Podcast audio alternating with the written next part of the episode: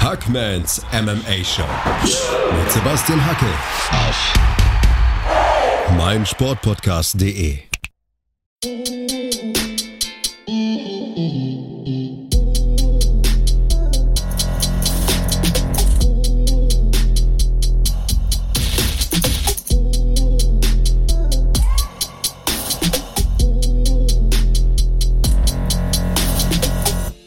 Hallo da draußen und herzlich willkommen zu einer neuen Episode von Hackmans MMA Show.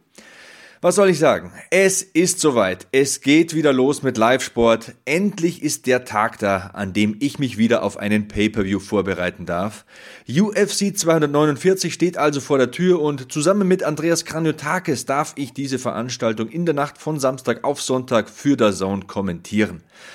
Und genau mit diesem Elan, mit dieser Energie, mit dieser Motivation, mit diesem Schwung möchte ich mich heute der Card widmen. Allerdings bin ich nicht alleine, ich habe mir Verstärkung an Bord geholt. Mein guter Freund Oliver Kopp ist heute mit in der Leitung und wird mit mir diese Card analysieren. Also, dann holen wir ihn doch mal rein. Hallo Olli, wie geht's dir? Ja, grüß dich Sebastian. Du, mir geht's gut, den Umständen entsprechend natürlich. Ähm, wie geht's dir denn? Ja, mir geht's hervorragend. Ich bin top motiviert. Endlich wieder Live-Sport am Wochenende. Zwei Monate habe ich keine Pay-per-Views kommentiert. Ich sag's dir, ich zittere am ganzen Leib. Ich habe ja Entzugserscheinungen. Ja, und noch dazu wird das eine richtig, richtig tolle Veranstaltung. Also, was da aufgefahren wird, das hat man seit Jahren nicht mehr gesehen. Auf jeden Fall, auf jeden Fall. Olli, du bist wohl der größte UFC-Experte in meinem Freundeskreis, würde ich sagen. Also du hast mir mal erzählt, dass du zwischen UFC 64 und UFC 115 nur bei fünf Pay-per-Views nicht live am Octagon dabei warst. Das heißt für mich ja im Umkehrschluss, dass du weit über 50 Pay-per-Views gesehen haben musst und zwar live. Außerdem hast du lange Zeit für die UFC gearbeitet, also das von 2003 bis 2016 kommentiert. Von 2007 bis 2019 hast du redaktionell für die UFC gearbeitet und du warst auch in einer beratenden Funktion für die UFC tätig. Äh, kann man also sagen, dass die UFC für dich eine Herzensangelegenheit ist? Sebastian, die UFC war für mich immer eine Herzensangelegenheit und wird es immer bleiben. Weißt du das? Man kann vieles sagen. Also die Zeiten haben sich geändert. Viele Fans, Fans sagen, ist nicht mehr so toll wie früher. Aber weißt du was? Am Ende des Tages haben wir immer noch einmal die Woche was, was uns unterhält und Spitzensportler, die alles geben. Und ich finde, da sollte man auch mal ein bisschen dankbar sein. Das sind äh, schöne Worte von dir. Freust du dich darauf, wieder Live-Kämpfe zu sehen? Mein Lieber, ich bin hibbelig bis in die Zehenspitzen. Es geht los hier oben am Haaransatz und da geht es runter, den kompletten Körper bis zu den kleinen Zeh. Ich kann es nicht erwarten, endlich mal wieder sechs Stunden UFC.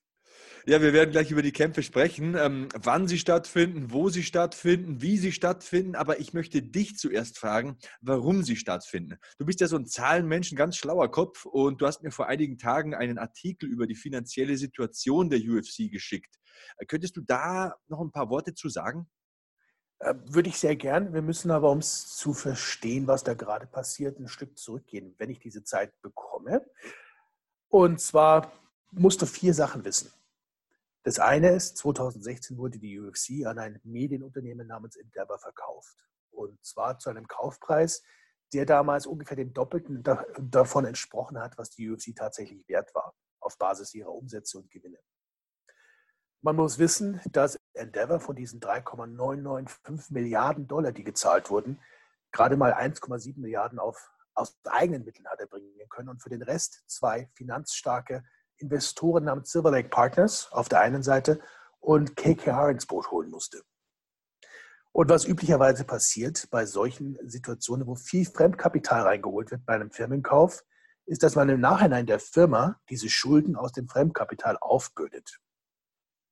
Klingt unfair, ist aber leider im Wirtschaftsleben durchaus üblich. Und das bedeutet, dass die UFC 2026 diese 2,3 Milliarden Dollar zurückzahlen muss und bis dahin jedes Jahr im Juni 140 Millionen Dollar an Zinsen zahlen muss.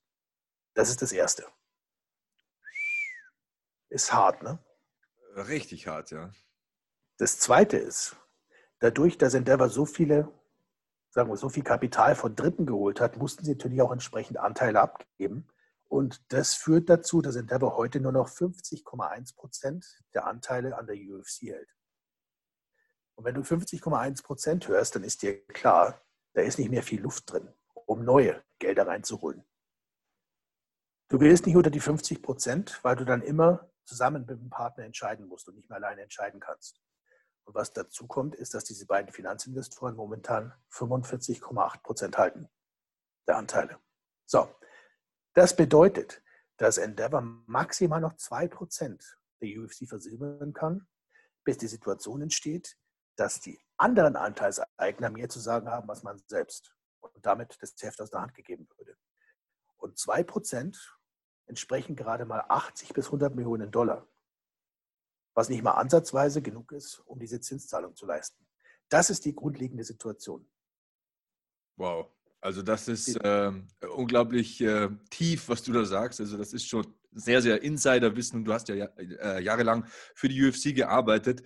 Und äh, ja, ich habe diesen Artikel gelesen, den du mir da geschickt hast und da muss ich auch kurz schlucken. Also wir fassen einfach mal zusammen. Warum veranstalten die? Weil sie es müssen. Ähm, wenn du schätzen würdest, Olli, wenn die UFC tatsächlich jetzt nicht veranstalten könnte über Monate hinweg und ähm, ja, die UFC müsste vielleicht sogar ihre Pforten schließen, wie viele Menschen würden ungefähr ihre Jobs verlieren? Soweit ich weiß, hat die UFC gerade 500 Kämpfer ungefähr unter Vertrag. Das wären mal so die direkten Opfer plus ungefähr 200 Personen, die für die UFC arbeiten. Aber du weißt es ja selbst, wie es ist damit ist es ja nicht getan. An diesen Leuten hängen ja wiederum Leute dran und an denen hängen wieder Leute dran. Das heißt, die Auswirkungen auf die ganze Branche wäre verheerend. Ja. Und unter uns, Bellator, geht es nicht besser. Ja, natürlich. Keine Kämpfe, keine Einnahmen. Und äh, wenn man die Fäden ein bisschen weiter spinnt, ich meine, da sitzt ja auch so jemand wie ich hier in Deutschland und verdient einen Teil seines Einkommens mit UFC-Kommentar. Und wenn der das nicht mehr äh, bekommt, dann hat er auch weniger Geld. Also es wären wahrscheinlich tausende Menschen, die davon betroffen wären. Und ähm, ja, wir sind eben in so einer Gratwanderungsperiode, sage ich jetzt mal. Ne? Also der medizinische Schutz, der muss gewährleistet sein, aber schön langsam muss die Wirtschaft auch wieder ein bisschen angekurbelt werden, sonst haben wir Spätfolgen, die Jahrzehnte nachkommen. Äh, ne? Also du kannst damit rechnen, dass realistisch wir in die schwerste Rezession rutschen, mindestens mal seit dem Zweiten Weltkrieg. Und das Schlimme ist, du weißt nicht, ob nicht vielleicht in einem halben Jahr wieder eine Monatpause angesagt werden muss, weil das Virus mutiert ist und die ganzen Anstrengungen sonst für umsonst gewesen wären. Das ist die wirkliche Gefahr aus meiner Sicht, dass es jetzt nur der Schritt 1 ist. Dass dann noch Schritte 2, 3, 4, 5 und so weiter nachkommen. Ja, Wahnsinn. Also ähm, gut, das war das Warum, die Motivation der UFC. Ich meine, die UFC wurde ja auch oft kritisiert und die Kritik ist mit Sicherheit auch berechtigt. Aber wir haben hier mal versucht darzulegen, warum man jetzt wieder anfangen will, ähm, welche Auswirkungen das Ganze mittlerweile schon hat. Und dann kommen wir zum Wann. Also stattfinden wird die Veranstaltung in der Nacht von Samstag auf Sonntag. Die Maincard startet um 4 Uhr. Ich werde es ja live äh, kommentieren auf der Zone, wo im, äh, in der Y-Star Veterans Memorial Arena unter Ausschluss der Öffentlichkeit natürlich. Und ja, das Wie sind wir noch schuldig. Es wurden verschiedene Vorkehrungen getroffen. Ich habe zum Beispiel heute gelesen, die Kämpfer werden getrennt voneinander eingewogen. Das Oktagon wird nach jedem Kampf komplett desinfiziert und ich habe auch in einer englischen Tageszeitung gelesen, dass die Kämpfer täglich getestet werden. Also man will nach bestem Wissen und Gewissen handeln. Und äh, das ist eigentlich der Punkt, bei dem ich es belassen möchte. Denn ich bin kein Arzt, ich bin kein Virologe, ich bin kein Politiker. Ich bin Sportjournalist, ich bin Sportkommentator. Ich werde mich jetzt im Verlauf dieses Podcasts mit der sportlichen Seite befassen, weil äh, mein Wissen ja auch nur so weit reicht. Und ich denke, die UFC, wie gesagt, handelt nach bestem Wissen und Gewissen. Es wird sich zeigen, ob es richtig war. Ich bin froh, dass ich diese Entscheidung nicht treffen muss, aber ich denke, in diesem Podcast werde ich mich darauf beschränken, die sportliche Komponente zu analysieren. Oder was meinst du, Olli? Also ich bin da grundsätzlich bei dir. Und man muss, du hast vorher gerade angesprochen, die UFC wird oft kritisiert, ja. Dana White speziell wird oft kritisiert. Aber in dieser Situation ist das Beste, was er tun kann, dafür zu sorgen, dass er wieder veranstaltet. Weil in dem Moment, wo er wieder veranstaltet, kommt das Geld wieder geregelt von ESPN aufs Konto der UFC. Er als Präsident muss dafür sorgen, dass der Laden weiterläuft. Und du hast diese Maßnahmen angesprochen, die getroffen werden, um die Kämpfer sicher zu halten und so weiter und so fort. Ich finde es Wahnsinn, in welches Detail die da einsteigen. Ich habe mitbekommen, dass jeder Kämpfer zum Beispiel seinen eigenen Vorbereitungsraum bekommt. Und in den kommt nur er rein und sein Trainingspartner oder seine Trainingspartner, sonst niemand. Ja, Früher ist so, das so unglaublich. Ich habe heute auch gelesen, Uriah Hall. Ähm, Uriah Hall ist in sein Gym gezogen vor sechs oder acht Wochen, als diese Pandemie begann, hat da quasi einen Koffer gepackt mit den wichtigsten Sachen, ist in sein Gym gezogen, hat da den Wohnsitz angemeldet und ist seitdem nicht mehr aus dem Gym raus. Also er kämpft ja gegen Jacare Souza und Jacare habe ich auch einen äh, interessanten Artikel gelesen, er hat gesagt, er konnte nicht in sein Gym.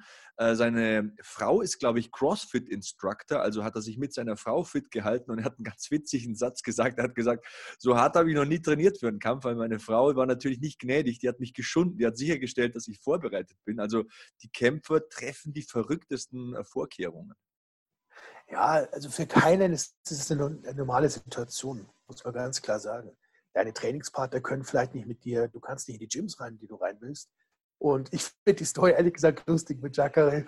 Seine Frau ist übrigens eine sehr, sehr sympathische, aber auch eine sehr durchsetzungsstarke Dame. Ich habe die schon kennenlernen dürfen. Und meine große Sorge ist, dass die Kämpfer eventuell Probleme haben werden, Gewicht zu machen und dass daraus ihnen theoretisch sogar Gefahren entstehen ja, das ist ein äh, berechtigter Punkt. Die UFC hat auch da einiges gemacht. Also hat Kardiogeräte auf die Hotelzimmer der Fighter gebracht und ähm, auch Wagen zur Verfügung gestellt und so weiter und so fort. Also es wird viel getan.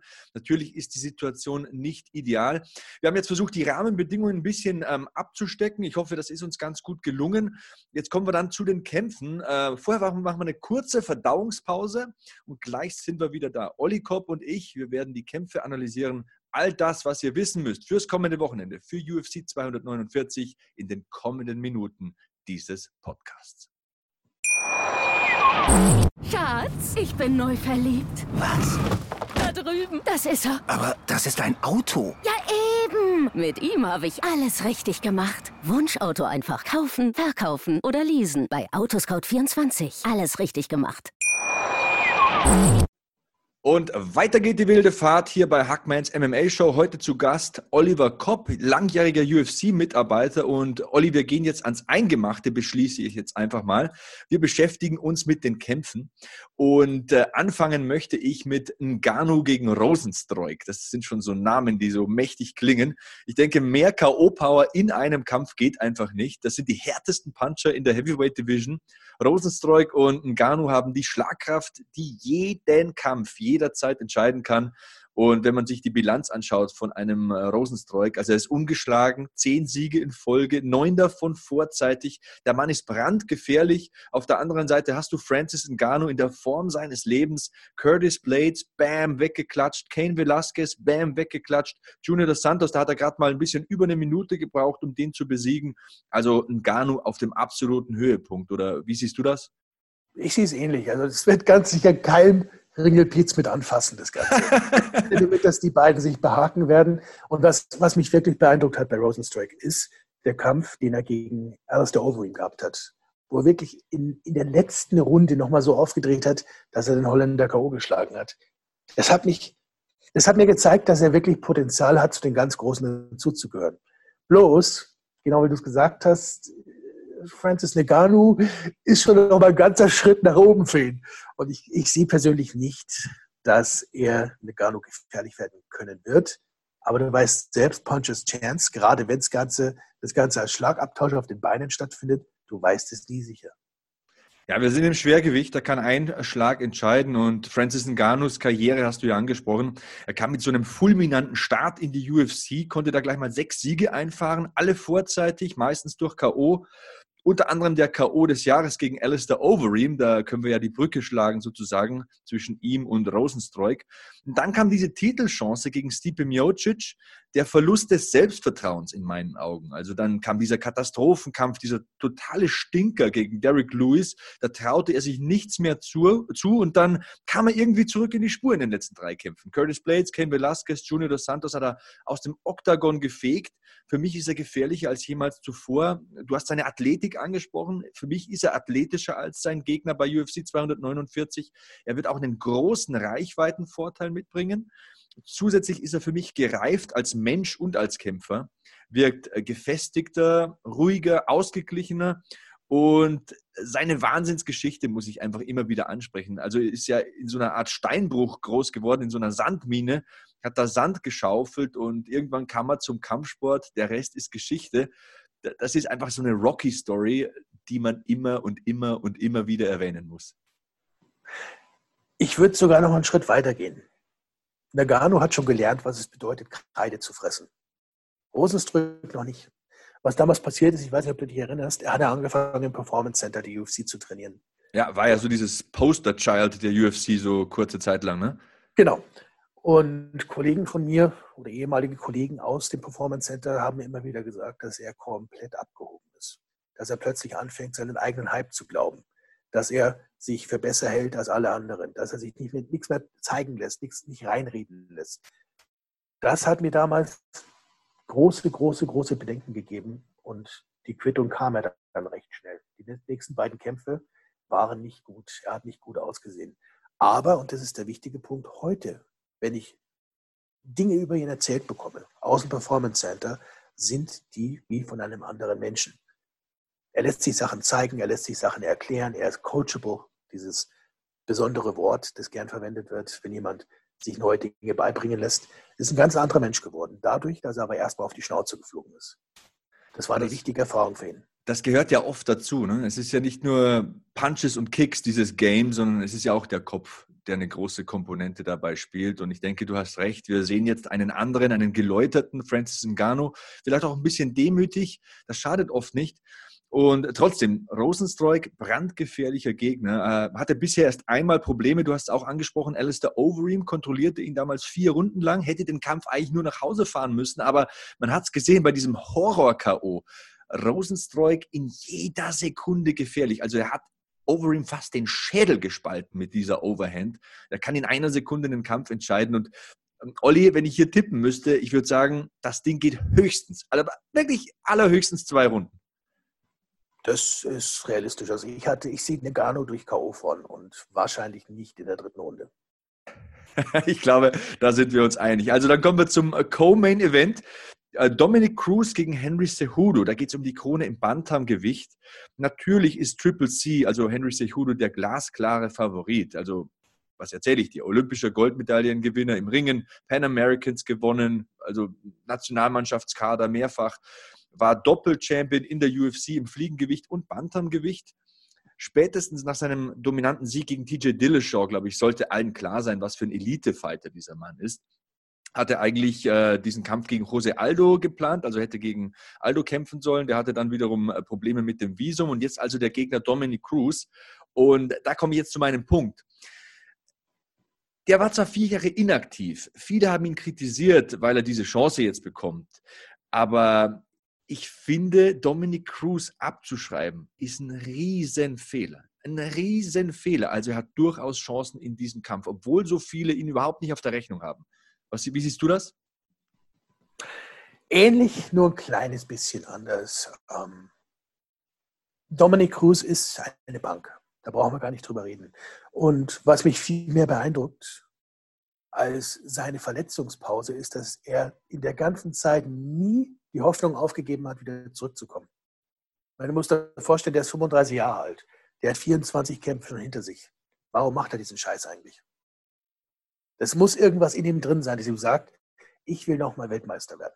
Unfinished Business, wie man so schön sagt, ne? Genau das ist es. Cejudo. Und das ist der einzige Punkt, wo ich vielleicht ein bisschen eine andere Meinung habe als du. Ich halte den für so gut, dass Cruz zwar mit ihm über die Distanz gehen kann, aber ich glaube nicht, dass es Kurs gelingen wird, ihn zu finishen. Kann sehr gut sein. Also ich habe auch diese Fotos gesehen auf Twitter und Instagram. Meine Güte, also Henry Cejudo war noch nie so gut in Form für einen Kampf. Außergewöhnliche, was er da geleistet hat in den vergangenen zwölf Wochen, wenn man diese Pandemie im Hinterkopf hat. Und äh, trotzdem räume ich Dominic Cruz Außenseiterchancen ein, Olli. Er hat diese klasse Beinarbeit, er hat eine sehr gute Ausdauer und ich finde, Dominic Cruz ist schwer zu kopieren bzw. zu duplizieren im Training. Man kann sich auf seinen Stil schlecht einstellen, weil er so hokey ist, der bewegt sich so unorthodox. Ist einfach, es gibt einfach keinen zweiten Dominic Cruz und da sehe ich seine Chance, wenn er viel unterwegs ist und intelligente Schlupflöcher findet in diesem Kampf, dann hat er da durchaus eine Möglichkeit. Ich denke auch eher über die Runden, über die Ausdauer. Je länger es wird, desto besser sind die Chancen für Dominic Cruz. Aber trotzdem, halten wir fest, Henry Cejudo der klare Favorit. Und Dominic Cruz hat ja eigentlich, das finde ich auch so interessant, eine tolle Karriere im Laufen. Also er ist äh, Analyst und Kommentator für die UFC. Und trotzdem sagt er, nee, den Kampf, diese Chance, lasse ich mir nicht entgehen. Ich will nochmal Weltmeister werden. Also man muss das schon irgendwie auch bewundern, oder? Ja, es hat vor allem für mich Parallelen von, zu einer anderen Legende. Und ich, ich sage bewusst Legende für Cruz. Für mich ist er eine Legende zu Randy Couture. Der kam ja auch aus dem Ruhestand zurück. Gegen einen absoluten Angstgegner. Gegen noch dazu jemanden, der stilistisch in seiner kompletten Karriere vom Stil her jemand war, mit denen er immer Probleme gehabt hat. Randy hatte immer Schwierigkeiten mit großen Kämpfern und mit Kickboxern. Ja, gegen wen tritt er an nach dem Ruhestand? Gegen einen großen Kickboxer namens Tim Sylvia. Und wir wissen beide, wie das geendet hat. Deswegen, du hast absolut recht, man darf Dominic Cruz nicht auszählen. Für mich ist das Interessante an diesem Fight hauptsächlich, du hast jemanden, der einen super Lauf hat, Henry Cejudo, du hast jemanden, der alles schon gesehen hat, Dominic Cruz. Was passiert, wenn diese beiden Wuchten aufeinandertreffen? Und ich kann es nicht erwarten. Ja, schön, schöne Vorstellung. Also du hast mir jetzt auch nochmal richtig heiß gemacht. Ähm, ein letztes Detail, ich habe hier so die Compo Strikes Number, Numbers und äh, die Statistiken äh, vor mir liegen. Dominic Cruz mit vier Inches Reichweitenvorteil. Er dürfte der deutlich größere Mann sein. Ich glaube, er ist 5'8, Sehudo 5'4, also ist schon ein Kopf größer und das kann auch ein Faktor sein in diesem Kampf, ähm, dass er die Reichweite ausspielt. Er ist ja ein guter Boxer, einer, der sich viel bewegt, von rechts nach links und ähm, das vielleicht seine Chance in diesem Kampf. Hier habe ich mal nochmal die Statistiken rausgelassen. Was haben wir da noch? Ja, natürlich äh, Takedown-Defense bei Henry Cejudo außergewöhnlich 90 Prozent, aber auch Cruz mit 82,8.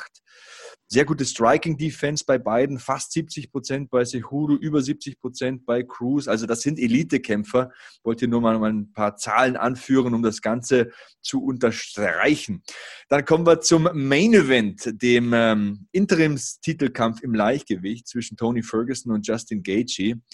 Und da gibt es so viel, was mir zu diesem Kampf einfällt. Also Tony Ferguson wird ja nicht umsonst El Kukui genannt. Er ist tatsächlich dieses Monster, das äh, unter deinem Bettchen schläft, von dem die anderen Kämpfer Albträume haben.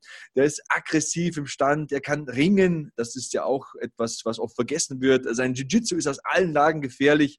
Auf der anderen Seite Justin Gaethje mit den härtesten Fäusten im Leichtgewicht. Also ich denke, Gaethje ist vor allem in der ersten Phase des Kampfes ein potenzielles Problem. Er hat es ja auch selbst gesagt, ich werde früh versuchen, die Entscheidung zu suchen, denn ähm, El Kuku ist ja ein Ausnahmeathlet, ein Ausdauermonster und je länger es wird, desto schwieriger wird es für Gaethje, der ja von der Explosivität lebt.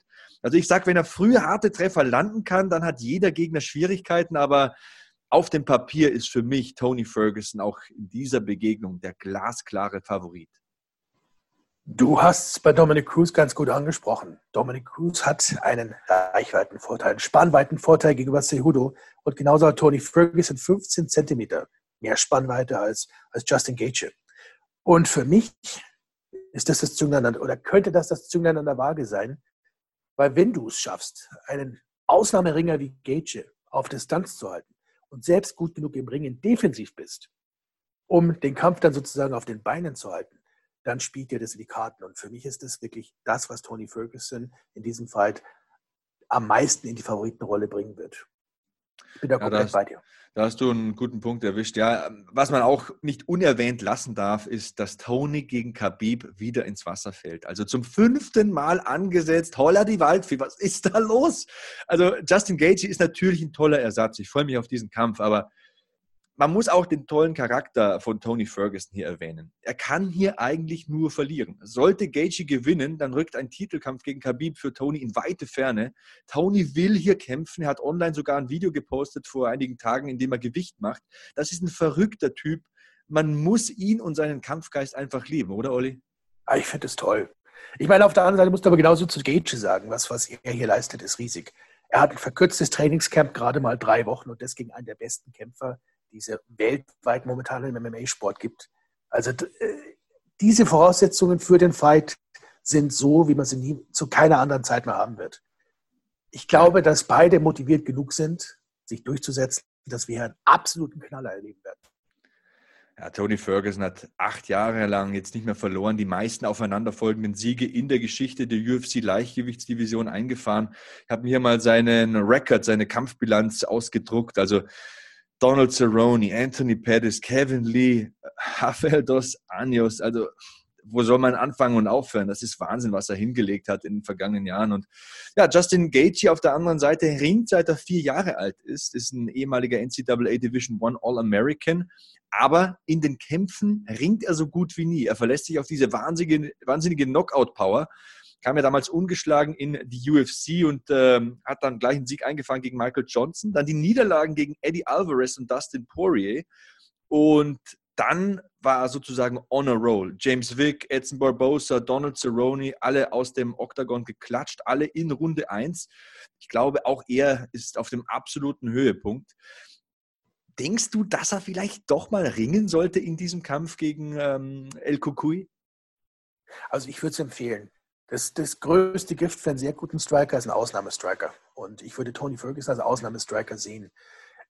Allerdings, was mir momentan fehlt, ist die Vorstellungskraft, wie Ferguson in fünf Runden mehrfach diese Distanz überwindet und Tony auf die Matte nagelt. Das ist das, was ich mir nicht vorstellen kann. Und du weißt selbst, Fight is a Fight, alles kann passieren. Wer hätte gedacht, dass Chael Sonnen Anderson Silver so vermöbelt?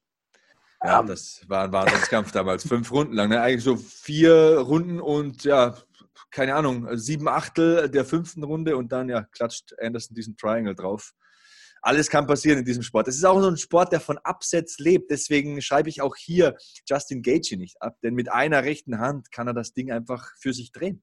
Absolut richtig. Also, aber auch umgekehrt. Tony, auch Tony muss nur einmal richtig treffen. Schön zum Kinnwinkel, das könnte es auch für Gage gewesen sein. Wir wissen es nicht. Ja, Tony hat, Tony, hat, für mich einfach mehr Waffen. Also er hat dieses äh, fantastische Brazilian Jiu-Jitsu, die schönen Dars-Jokes. Er ist einer der einfach nie aufgibt. Das ist auch so diese psychologische Komponente. Ich denke, ich sehe hier einen Justin Gaethje im Verlauf des Kampfes eher wegbrechen als Tony Ferguson. Der würde nie aufgeben. Aber trotzdem, wir haben schon Kühe fliegen sehen und äh, für Tony Ferguson steht eine Menge auf dem Spiel. Absolut. Ich meine, wir wissen beide, dass wenn ein Kampf fünfmal bereits ausgefallen ist, dass du langsam überlegen solltest, ob du den überhaupt nochmal ansetzt. Deswegen, falls es uns, falls es Tony nicht gelingt, diesen Fight zu gewinnen, wird er aus meiner Sicht nie wieder die Chance bekommen, gegen Habib zu kämpfen. Ja, das sind äh, schöne Schlussworte für unsere Main Events in Anführungszeichen. Ich habe ja auch nochmal die Compu Strikes Numbers äh, für diesen Kampf. Also Takedown Defense bei beiden außergewöhnlich hoch. 75% bei Tony Ferguson, 80% bei Justin Gaethje. Striking Accuracy ist mir ins Auge gestochen. Gaethje mit ähm, 8,57 deutlichen Treffern pro Minute. Das ist sehr, sehr viel für seinen Stil. Äh, da hat Tony Ferguson einen kleinen Nachteil, nur 5,81 bei ihm. Und Striking Accuracy habe ich angesprochen, also die Quote von Tony äh, Ferguson, die Genauigkeit seiner Schläge 45 Prozent ungefähr, 55 Prozent hingegen bei Justin Gaethje hätte ich gar nicht vermutet. Ja, er hat selbst gesagt, je länger der Kampf wird, desto schwieriger wird es für mich. Ich werde von Anfang an versuchen, den Kampf zu entscheiden. Ich denke, da liegt auch hier die Würze in diesem Duell. Alle Siege von Justin Gaethje kamen durch K.O. in der ersten oder zweiten Runde zustande. Ja, und äh, ich glaube, jetzt haben wir euch den Mund wässrig gemacht. Jetzt machen wir noch eine kleine Pause und dann beschäftigen wir uns mit dem Rest dieser außergewöhnlich guten Card. Also ich leck mir schon die Finger. Unglaublich, was da geboten ist. Also dranbleiben bei Hackmans MMA Show. Gleich geht's weiter mit mir und Olli Kopp. Schatz, ich bin neu verliebt. Was? Das ist er. Aber das ist ein Auto. Ja, eben. Mit ihm habe ich alles richtig gemacht. Wunschauto einfach kaufen, verkaufen oder leasen. Bei Autoscout24. Alles richtig gemacht. Weiter geht's bei Hackmans MMA Show. Heute zu Gast ein langjähriger UFC-Mitarbeiter und äh, Experte für die Materie, Oliver Kopp. Schön, dass du dabei bist. Kommen wir zum Rest der Card. Also wir haben unsere drei Hauptattraktionen sozusagen angesprochen. Äh, der Kampf um den Interimstitel im Leichtgewicht, der Kampf um den Bantamgewichtstitel und natürlich diese Heavyweight-Schlacht zwischen Ngannou und Rosenstreuk. Ähm, es ist ja allgemein außergewöhnlich, was man hier hat. Also Ferguson und Gaethje sind die Nummer 1 und 4 der Welt. Ähm, Ngannou ist die Nummer 2 der Welt. Rosenstreuk klopft an die Top 10. Und auch im nächsten Kampf ist es außergewöhnlich, was da an Qualität steht. Ein Federgewichtskampf über drei Runden zwischen Jeremy Stevens, der Nummer 7 der Welt, gegen Calvin Cater, der Nummer 9 der Welt. Also auch das eine Top 10 Schlacht. Wen hast du vorne, Olli? Also für mich Stevens durch K.O. Wow. Und ich weiß, ich, ich weiß, ich weiß, dass das, dass das eine kontroverse Aussage ist. Aber das, hier, das sind meine Gründe. Wir wissen beide, dass Stevens eine Durchstrecke gehabt hat, dass er gegen Aldo verloren hat, gegen Jairo Rodriguez und gegen Sabit Magomed Sharipov. Aber das sind drei echte Brocken und er hat wahnsinnig viel Erfahrung. Katar hat einen recht guten UFC-Kampfrekord mit 4-2. Ich habe aber nicht den Eindruck, dass seine Gegner bisher auf einem ähnlichen Niveau waren wie die von Stevens. Also die vier Siege, die er da eingefahren hat, teilweise gute Leute, teilweise jetzt aber nicht so gute Leute. Ähm, ich weiß, dass Jeremy Stevens für diesen Kampf wahnsinnig motiviert ist, weil er braucht nur einen einzigen weiteren Niederschlag gegen Katar. Einen einzigen im ganzen Kampf. Und er stellt den neuen UFC-Rekord für die meisten Niederschläge in einer Karriere auf. er hat äh, wirklich harte Hände. Das sind Granitblöcke, die er da hat unter seinen vier Unzen-Handschuhen. Ähm, Cater ist mein Favorit in diesem Kampf, also da sind wir mal nicht einer Meinung. Sein Cardio finde ich außergewöhnlich und er ist ein starker Kämpfer im Stand. Der boxt auf hohem Niveau. Die Jab-Arbeit gefällt mir sehr gut. Ich habe gestern noch mal ein paar Kämpfe von ihm geschaut. Allerdings ist er ein bisschen anfällig für Leg-Kicks. Das konnte man im Kampf gegen Moicano sehen. Der hat ihm da das vordere Bein ein bisschen zerkaut und hat ihm dann ein bisschen die Explosivität genommen. Siehst du da vielleicht so ein kleines Schlupfloch, das äh, sein Gegner nutzen könnte? Du, ich sage nicht, dass, dass, dass äh, Jeremy Stevens das Ding auf alle Fälle gewinnt, aber wenn ich wetten müsste, würde ich ihn vorne sehen. Wir wissen beide, dass wenn du Jeremy Stevens sagst, pass mal auf, entweder du kannst mit den Fäusten zum Gesicht treffen oder mit den Beinen zum, zum, zum Knie oder so, wird er immer die Fäuste wählen. das ist einfach seine Art. Ich meine, der, der Spitzname Little Heathen kommt nicht von irgendwo. Der kommt unter anderem kommt, daher. Kommt nicht, weil, weil du so ein ruhiger Zeitgenosse bist, ne? Ja, nee, es, es kommt tatsächlich daher auch, dass er immer andere Sachen gemacht hat, dass ihm seine Trainer empfohlen haben und damit Erfolg gehabt hat. Ja, so ein klassischer Fall von Bite down on your mouthpiece. Also genau. Kinn, Kinn, runter, Fäuste hoch und gib ihm. Ja, herrlich. Auch dieser Kampf, da steckt einiges drin. Und ähm, der letzte Kampf auf der Maincard ist auch nochmal eine Schwergewichtsschlacht. Wir haben ja gesagt, im Schwergewicht kann immer ein Schlag entscheidend sein. Greg Hardy gegen Jorgen de Castro vor ein paar Podcast-Ausgaben habe ich mal über diesen Kampf gesprochen und da habe ich mir gedacht, ja, dieser behutsame Aufbau, den es ja eigentlich nie gibt in der UFC für Greg Hardy, der geht jetzt ein bisschen weiter. Jetzt bekommt er einen Gegner, der ist ein bisschen besser als die vorangegangenen. Und dann habe ich mir Jorgen de Castro noch mal ein bisschen angesehen. Ich habe ja auch seinen letzten Kampf kommentiert und die Dana White's Tuesday Night Contender Series habe ich ein bisschen durchgeklickt. Habe gesehen, der Mann ist ja immer noch ungeschlagen und er hat diese Wahnsinnskombination aus Low Leg Kick und Bam, oben dann. Also so ein bisschen erinnert er mich an Mark Hunt. Ich gebe ihm Chancen in diesem Kampf, wenn auch Greg Hardy, der Prince of War, der klare Favorit ist, würde ich meinen. Du, für mich war der Kampf, den er gegen Alexander Volkov gehabt hat, war so ein Augenöffner. Ich hatte Greg Hardy abgeschrieben als jemand, der eigentlich nur wegen seines Namens in die UFC gekommen ist, der hier nichts verloren hat und der auch keine Zukunft haben wird. Dann kam der Kampf gegen Volkov ich sehe Greg Hardy heute mit ganz anderen Augen. Also ich stimme dir absolut zu, dass Hardy hier als Favorit reingehen wird. Trotzdem ist dieser Fight für mich der heißeste Kandidat für den Upset des Abends.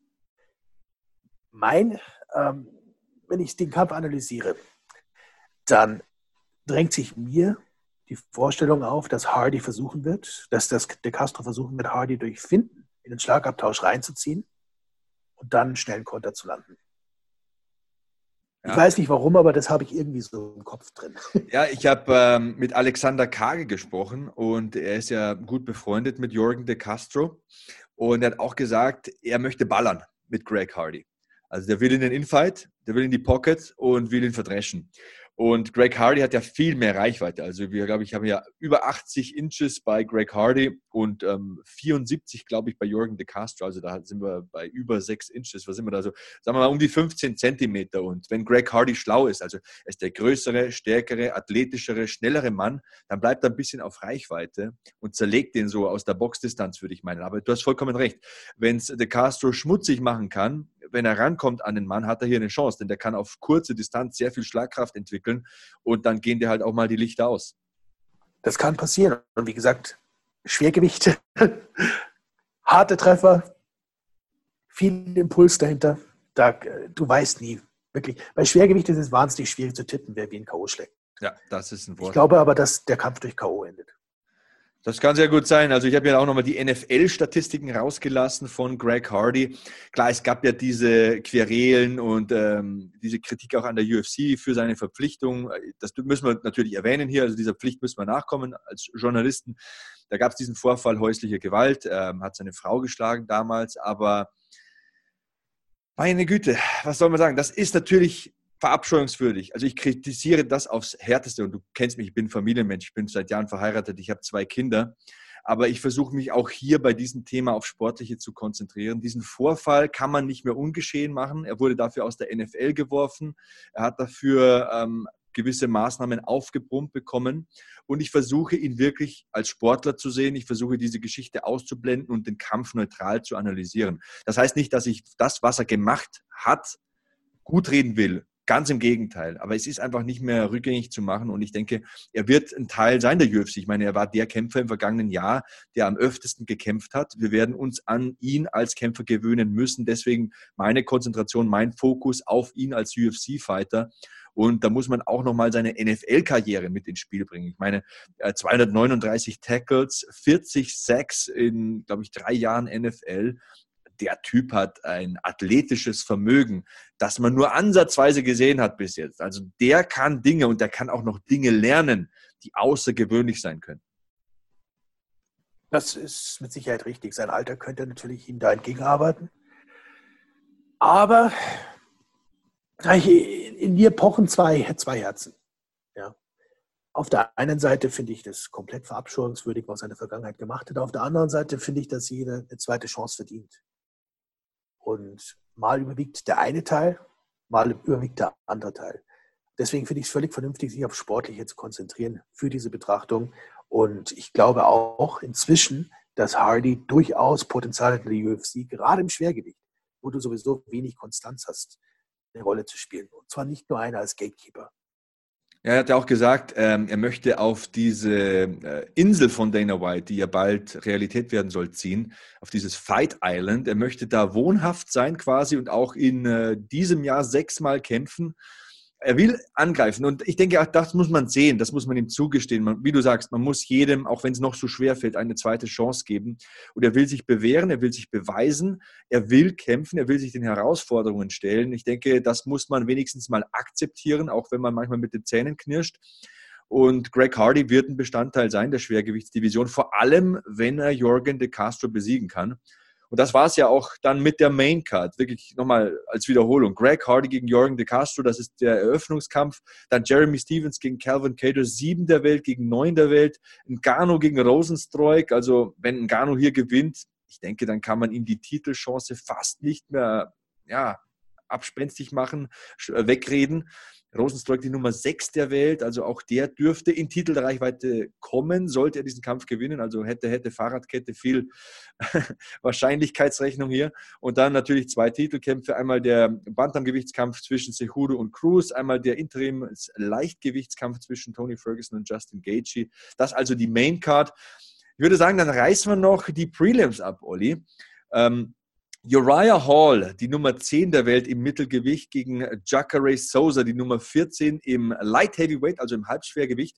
Der Kampf wird im Mittelgewicht stattfinden. Für mich Striker gegen Grappler. Wenn Uriah Hall das Ding im Stand lassen kann, dann äh, hat er Chancen, aber in zu tiefe Gewässer mit einem Alligator gehen, ich weiß ja nicht. Also für mich gehört Jacare ganz klar ins Mittelgewicht. Er ist somit wieder zu Hause. Und es wird nicht einfach für ihn werden. Ja, ich halte ihn aber trotzdem für, gerade mental für weit überlegen.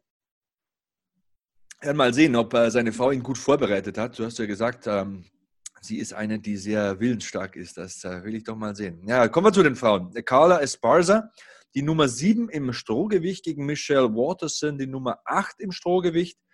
Wieder Grappler gegen Striker, umgekehrt. Carla Esparza, wenn sie Michelle Waterson binden kann und an den Zaun bringen kann, dann sehe ich Chancen. Aber Michelle Waterson für mich die klare Favoritin in diesem Kampf. Sehe ich genauso. Ich glaube aber trotzdem, dass der Fight sehr eng werden wird. Also wenn du mich jetzt sagen, wenn du mich jetzt fragen würdest, wer liegt da vorne, müsste ich einen Telefonjoker ziehen.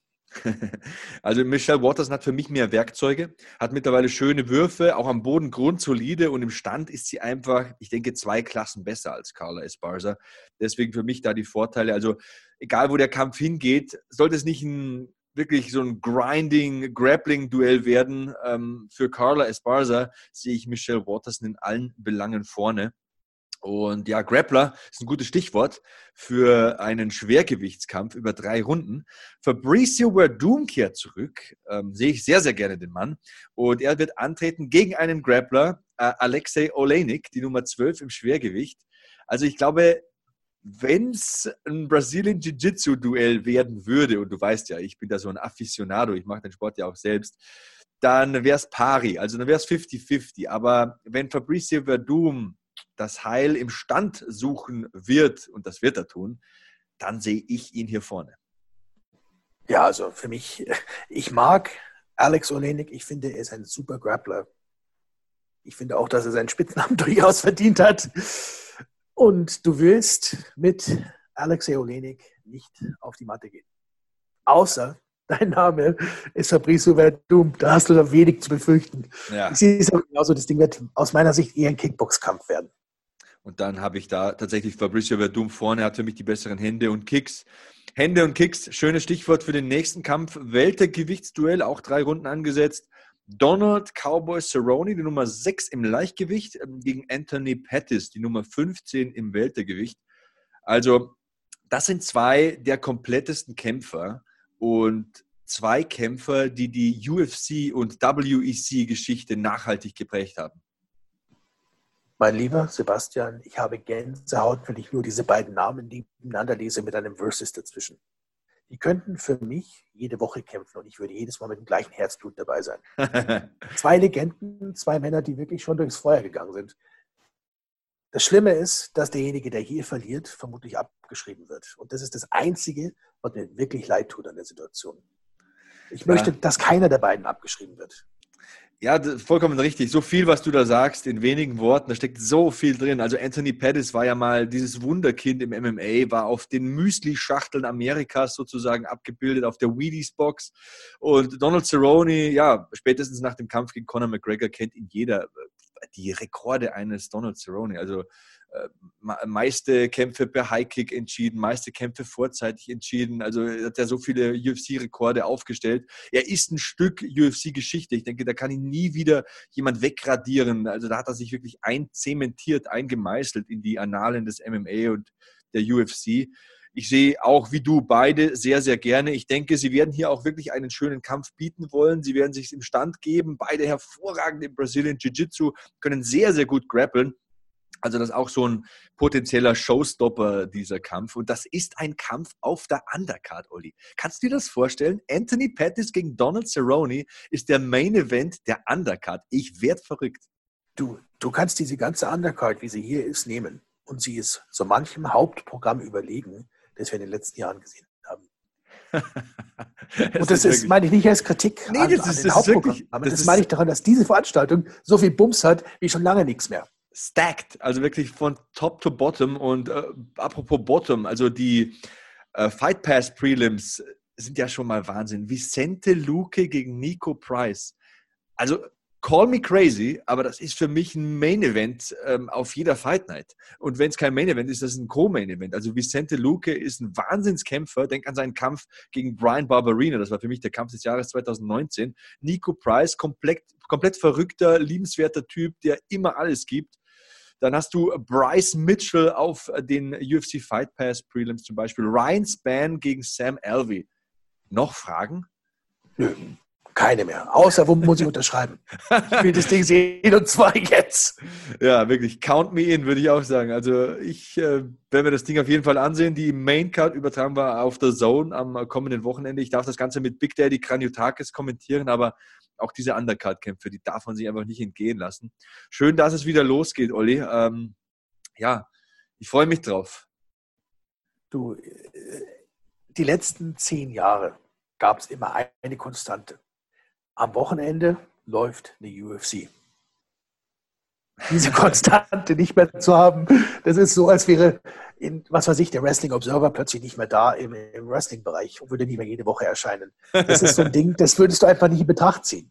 Ja. Deswegen, ich bin sowas von froh, dass es zurückkommt.